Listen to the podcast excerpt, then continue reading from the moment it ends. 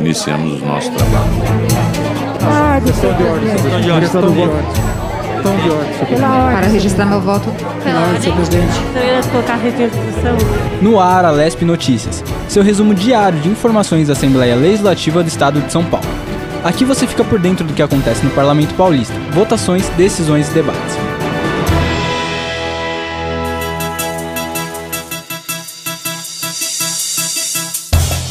Seja muito bem-vindo, seja muito bem-vinda. Eu sou Guga Mendonça e esse é o Alesp Notícias.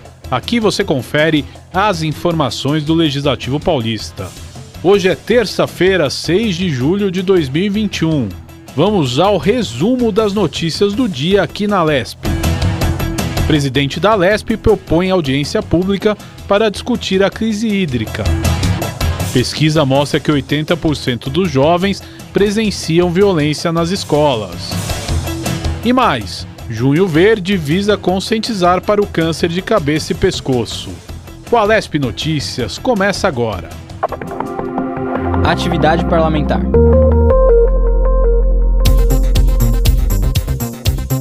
O presidente da Assembleia Legislativa do Estado de São Paulo, deputado Carlão Pinhatari, quer realizar uma audiência pública para debater alternativas aos efeitos da falta de chuvas no estado.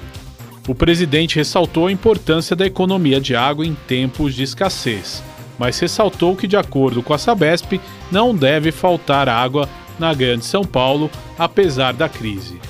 Uma das maiores preocupações é com o nível de água na hidrovia Tietê-Paraná.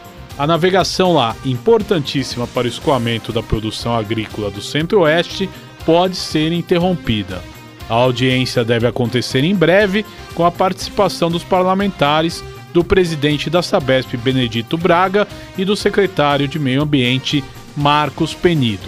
Sobre o racionamento de água em São Paulo, se irá haver. Eles estão muito preocupados, estão preocupados, pois é, as chuvas no inverno, a previsão é de ser muito poucas, os nossos reservatórios estão muito baixos, nós temos um problema na nossa, é, no, no, DH, que é o Departamento Hidroviário, a nossa hidrovia, né, de conforme está baixando a água, a água também serve para gerar energia, então vai passar a gerar mais energia e poderemos ter, é, sem nenhuma dúvida, podemos até ter a parada do nosso transporte fluvial, que é um prejuízo para São Paulo, é um prejuízo para todos nós, mas que infelizmente, com a falta de chuva, os nossos reservatórios estão muito, muito fora de, de, de, de, de nível, né? estão com um nível muito baixo. Lá na APTA, eu estava conversando com um pesquisador, ele me disse que o lençol freático lá baixou mais de um metro, um metro de altura, quer dizer,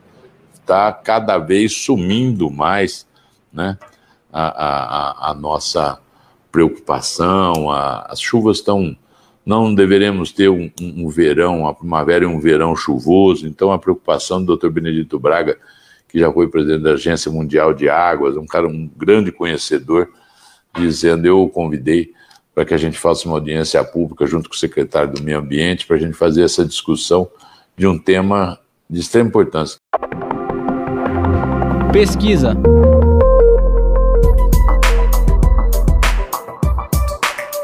E o Comitê Paulista pela Prevenção de Homicídios na Adolescência, um grupo presidido pela deputada Marina Elou da Rede, que é fruto de uma parceria superpartidária entre a LESP, o governo do estado e a Unicef, fez uma pesquisa com 747 jovens entre 12 e 19 anos na região metropolitana de São Paulo e identificou locais onde os adolescentes presenciam violências.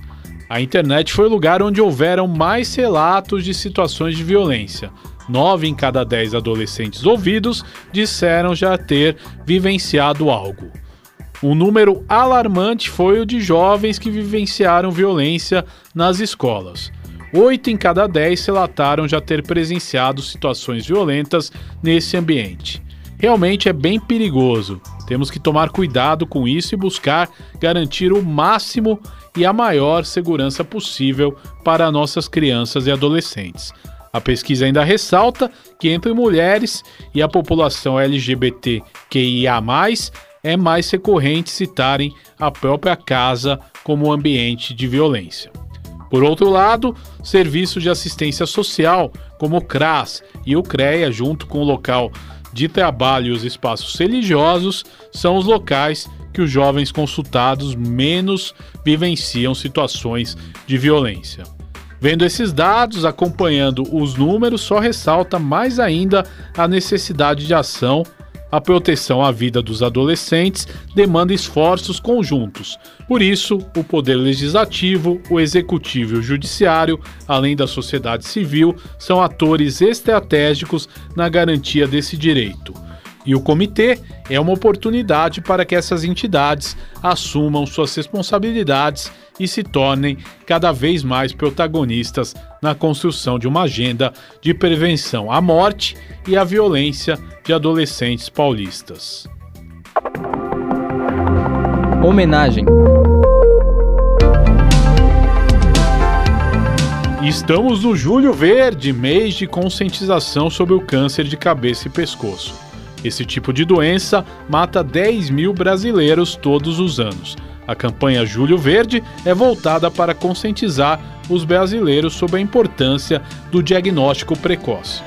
O consumo de álcool e o tabagismo são alguns dos fatores de risco para o câncer de cabeça e pescoço. Esse hábito pode multiplicar em até 20 vezes o risco de uma pessoa saudável desenvolver essa doença. Outro fator é a infecção pelo HPV, que tem contribuído para o aumento de casos da doença entre os mais jovens de 45 anos ou menos.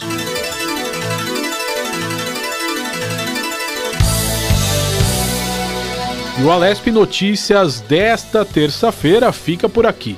Esperamos você na próxima edição. Acompanhe as informações sobre a Assembleia Legislativa do Estado de São Paulo no site al.sp.gov.br, na TV Alesp e também nas nossas redes sociais, o Twitter, o Facebook e o Instagram. Não esqueça também de acessar o nosso canal do YouTube.